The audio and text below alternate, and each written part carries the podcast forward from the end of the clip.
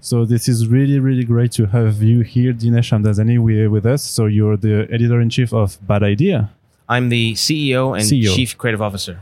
Okay, so and before that, you were working with Valiant. Uh, Yes, I was. I was again the CEO and chief creative officer of Valiant Comics. So could you tell us a little bit about you, about your how you got into comic books? Uh, How did you get there? Sure. Um, it's a strange story. I uh, I was obviously a comic book fan growing up, uh, but I loved Valiant. I didn't love Marvel DC as much. I loved Valiant Comics. And then years later, I was working in the movie business, and uh, Spider Man came out, and X Men One came out, and the studios. When I, I was at Universal Studios, everyone on the lot didn't understand why the movies were making so much money, and I knew. We all knew. Comic fans knew, because of course there's millions of people that love these characters, and I realized I was a little disenfranchised with uh, where I was in, in that business, and I realized there's an opportunity here. I looked up my favorite characters, Valiant. I found that they'd been bought since I stopped reading by a video game company called Acclaim. Acclaim had mismanaged them uh, and mismanaged their entire business. Their entire business went went into bankruptcy, taking Valiant with it. And I thought, well, I'll, I'll go and I knew there was an auction coming. I read there's an auction coming. I'll go and read the documents and learn a little bit about that business.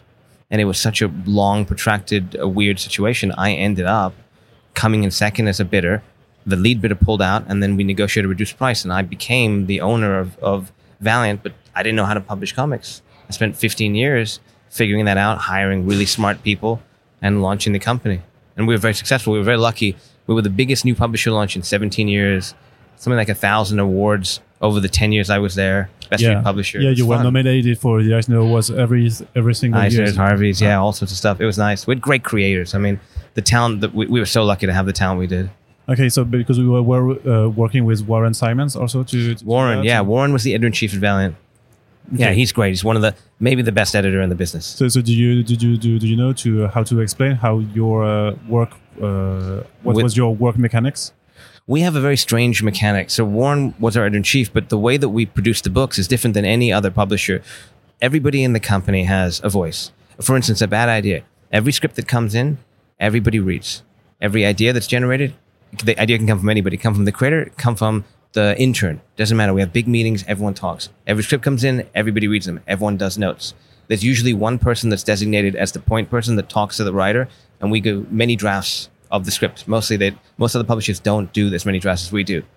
Everyone does notes on those drafts. Everyone does notes on the art. Everyone does notes on the coloring, on the lettering, on the cover, on production, on the trade dress, everything, the whole company. So we have all that brain power. It takes a little longer up front, but we find the ideas are good enough. It's much quicker on the back end. It actually ends up being a quicker process. And then the last thing we do is we do a very, very, very um, deep lettering pass. So we will go through the book after the artist written, after the artist done, and we will rewrite many of the lines. The writers will rewrite them. They'll tweak them based on is there a great face we didn't know was coming from the artist to a great face? Do we still need that line? Can we come up with a better line now? And so the books I think feel more cohesive. That's our process. Okay, could you explain us uh, just a little bit of why you left Valiant uh, now uh, five, five, five years ago? Uh, Sure. They, they forced me to leave. Is the short answer. There was a uh, we had this uh, one financier from China who DMG? very much DMG who very much wanted to take uh, uh, you know to take the reins of it, and I think that we were, we were doing very well on the film and TV side, and they really liked that side of it. Um, so they wanted to run those projects, and they did a hostile mm, takeover in in many regards. They bought all the other investors out when they had full control. They were able to you know force me out.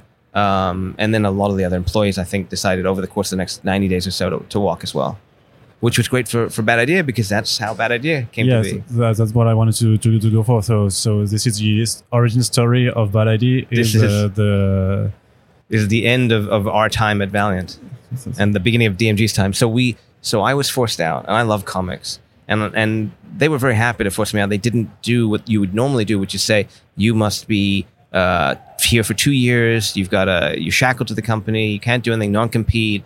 Um, none of that. They made me a 30 day consultant. They never asked me any questions. Fine. And they didn't give me non compete. So I was able to literally the day that they forced me out, that day, start thinking about and working out on paper what would the next thing look like. And Valiant was such a traditional publisher. We tried to do everything that everyone says you need to do as a publisher. Do it well. Tell great books, put them everywhere, digital trades, everything. And I learned a lot from that. I learned a lot of what we didn't actually need to do. And it's was boring to do it again. We'd climb that mountain. We'd won so many awards, sold, set so many sales records. So with that idea, we're trying to do different stuff. And I think a lot of it, like you can see here at New York Comic Con, this is this crazy picketing of the show is working. There's a lot of our advertising, um, and some stuff maybe won't work. We'll see. Yeah, but uh, for for the New York Comic Con, w- wouldn't you say that uh, people would do anything to get free comic books? Yeah, yeah. I mean, it's it's you know at Valiant we did this thing where we would say to them, "Free comics, free comics, come get free comics," and we would hand them out for free, and that was you would be getting people, but that was tougher than this. You make them do a little work. It's fascinating. This is kind of the philosophy behind Bad Idea. We will be there for you, and we will create great books, but we want you to meet us halfway. Do a little work, whether it's you got to go to a store that you don't normally go to. You've got to. You can't just sit in your bed and, and get it digitally. You um, you've got to read single issues, or here you've got to come and pick it for an hour. Literally take a picket sign from us and pick it. Stop bad idea for an hour, and then come back and get the book. And we're like smobbed. Well, I mean, you, you literally would giving away more doing this than if we gave them away for free. It's nuts. Okay, so but what, what, why do you think that uh, one of the bad ideas you got when you launched uh, is that you so you're not going digital, so I, I can get it, Yeah. but you're not going for trade paper books, and this is this, that's part that part I, I didn't get. Uh, so th- there's a, there's a specific reason for that. T- two reasons. One, internal business reason. When you do trades and hardcovers, unlike comic books, you don't print to order. You don't know what your orders are because trades sell over the course of many months. Hardcovers sell over many years, even. Comic books, they're sold. You get one big order. Ninety percent of your orders come in. They go in that store for the week that it's coming out. And then you have a couple, you know, maybe 5, 10, 20% more over the next couple weeks. But you really, you know what you're printing you don't have a lot of it in inventory. You have to warehouse. You have to hold it. With trades and and uh, hardcovers, you have to print these things for years. So I found at Valiant, by the time I was leaving Valiant, I had like a million, two million dollars in inventory of trade paperbacks. I'm looking at the books, thinking that's money I could use to grow the company or put in back into the comics to make better comic books. But it's just sitting there in, in trades that will sell over the next three, four years. So do we need it? Can we force the consumer to read single issues? And then I couple that with the idea that it's not great for comic shops because the vast majority of trades, comic shops sell a lot of trades, but the vast majority of trades are sold in oh, Amazon. Oh, so, yeah. And I don't know. We don't really. It doesn't help us to sell on Amazon. There's no. There's no. You can't go to Amazon, find a trade, and then bump into something else. So we don't really want you to do that. We want you to go to a store, find a bad idea book, and then learn about the other bad idea books, and then read everything we're doing. So we try and push everyone into this corridor where we have a little more control over the experience, and we can keep it high quality. Okay, and uh, and the fact that uh, you're not uh, selling uh, digital comic books uh, is also like a, restraint from people who don't have comic books uh, shops near their hometown, or even if us uh, Europeans and French uh, don't have the, the comic book shops, uh, we can't get uh, to read them. you the, the international readership is the one one big disadvantage that we're trying to solve for with digital comics. Digital comics tend to sell at this point. I don't know if numbers are publicly talked about. I don't do digital comics, so I can talk about them. I'm not going to upset anybody. About five percent. That's how big the market is. Just five percent of print. If you compare that to video games, movies, music, I mean, it's nothing. You're not really losing anything. And of that 5%, a lot of it is sampling. People wake up in the morning, they buy a comic digitally, they go, I like this. And then they move to, they go to the, the store, they move to physical, they buy that same first issue again. Now they're only reading physical. So we don't feel like we're losing much by doing that, except for international, where there aren't stores. So we're trying to figure out how to f- solve for that. The other big problem with digital is piracy is a huge issue, and, yeah. and piracy comes from those high resolution digital scans. The bad idea books, I think only ENIAC is available from a, from a pirated site. Nothing else that we've done is available pirated, which means people go to the stores and buy them.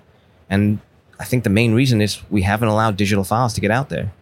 Okay, but would you say that uh, may, may, maybe a digital copies could help also to uh, to spread the word about Bad Idea because it would be more available, or even so sometimes piracy can also uh, help spread the, the word, don't you think? They they do. I went to when I was at Valiant. I went to a comic convention. I was invited to a comic convention in India, and I thought it was mm-hmm. because I was Indian, and I said no for a long time, and finally they convinced me.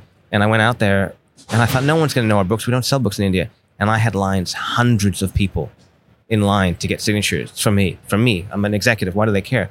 And I would ask them. I said, "Have you read our books? Yeah, yeah, we love your books." Next person, "Have you read our books? Yes, yes, yes." And I thought maybe the con is telling these people to say that. Next person, "What books do you read?" "Oh, I read Ivar Time Walker. I read Bloodshot." Like, really? Next person, "What's your favorite story?" They tell me. "What's your favorite moment in that story?" They knew it all. Finally, I said, to "Someone, where are you getting our books?" Sure. And they said, well, we all read them illegally, pirated.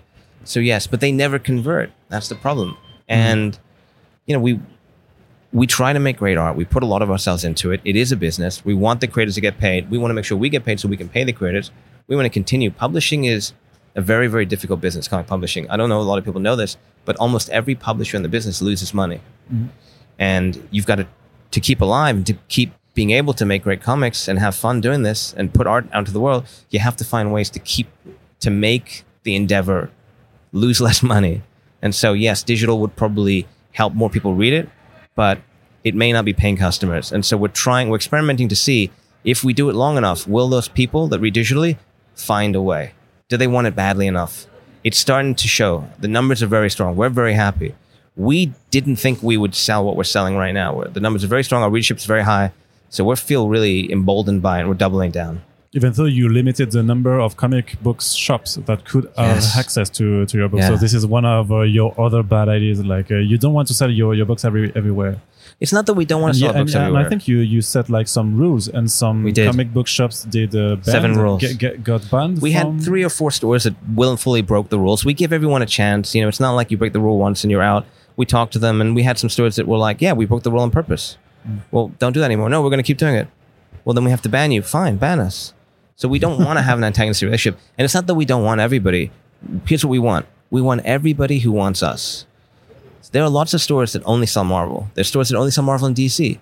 There's stores that they don't know how to sell Bad Idea because they don't have a customer base for Bad Idea. We're wasting their time if we put our books in their stores. They're wasting our time if they put our books in their store. They're wasting our resources. At Valiant, I had this thing called the Pull Box Preview. We sent it once a month. It was a very thin, cheap preview of what was coming out, some pages from the upcoming books. It was so successful for us. And then as we grew, we got more stores. We had to make more of them. It got so expensive to make them for 3,000 stores around the world and send them. We stopped doing them. It actually hurt us. Here, with 275, 300 stores, we can call every store individually. Every time they have a problem, they can get in touch with us and we can personally solve that problem. We can do marketing to those stores specifically that we don't have to worry about because we're not spending a ton of money. It's only 275, 300 stores. That's really helped the readership grow. And on the creative side, I guess uh, you uh, just called everyone you've worked with, with at Valiant because Matt Kindt, uh, We've been very Joshua. Joshua Dysart, uh, Thomas Giorgio, Alberto Ponticelli. The, the, it's all the gang, the gang from the Valiant We're all, era. we're all is, friends. Is back, yeah. You know, one, one of the wonderful things about being being in comics is you make these wonderful friends. It's so difficult. It's such a, it's so much work in such a small amount of time to get a comic book at this level. It's like making a movie in 30 days. It's crazy. So you just you're in the trenches together. You become you become really really good friends, and so everyone just wanted to keep working together. Hmm. We have a blast doing it. And so, are you asking them to uh, to do comic books with idea you've got, or do they just like uh, tell that tell you uh, they've got this kind of ideas and you It's- help them uh, make it into a comic book? Every possible version of it. It's it's it's both. Wyoming. We're looking at two books here. Wyoming was um, a, a- an i- a terrible idea that we had that we pitched Venditti, Robert, and uh, and Rob came back to us and said, okay, here's what I would do with it. I like that that this part of it. I don't like this part of it. And we were like, oh, that's better. That's better. And then you start to build it, and then you know it's really his voice and his personality. Orc Island was another terrible idea that we had that we pitched to Josh, and he was like, you know what? I, I have a lot of ideas of theme and mechanics and, mo- and a motivation um, uh, that I can bring to, bring to this book and subtext, and it's become something completely that we never imagined, so much better than we imagined. But then there's other books like ENIAC. That was totally a Matt Kindt idea. He pitches an idea, uh, and then we started throwing ideas out. What if it's like this? What if it's like that? And he starts building it, what ideas he likes. So it's a it's a very back and forth process. Okay, would you say that Bad Idea is uh, so uh, is only uh, uh, aiming for the really uh, comic book market, or are you also uh, because you studied in television and cinema, so you're also aiming to sell IPs? Yeah, I mean, it's a natural part of the business. We're not, of course, we're aiming for comic books, we're aiming for the mass market, we're aiming for TV, we're aiming for video game, we're aiming for toys, all that stuff. We don't need it, but it, it happens now. It's a part of the business, and we'd be irresponsible if we didn't consider it.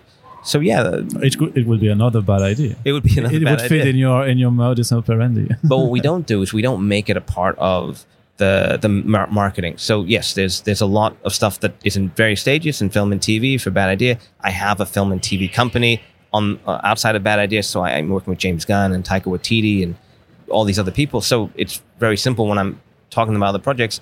How's your day going? How's your life? Oh, put this book to bed. It's about this. Oh, let me check that out. It's there's a lot of back and forth, uh, a lot of uh, uh, overlap. we don't like to talk about it unless it's going to be very close. Yeah, you know, a lot of publishers, every publisher, and even us at Valiant, you get someone on board that's a name, you announce it immediately, it helps the sales of the books. We want the books sent on their own. We don't want to cloud it. Some stuff is almost leaked, and we've talked to press about, hey, do you really need to put that out? Is, is it that exciting? It's very early. We don't want to get the fans excited, and then they wait four or five years, and then it falls apart, and they get disappointed.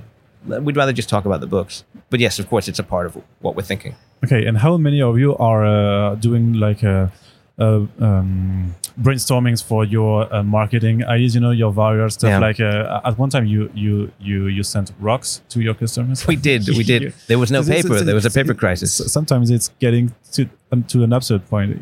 we our team is very small. So up until two weeks ago, there was five of us. There is uh, Adam Freeman, who is a retail Eisner Award-winning retailer, sales genius.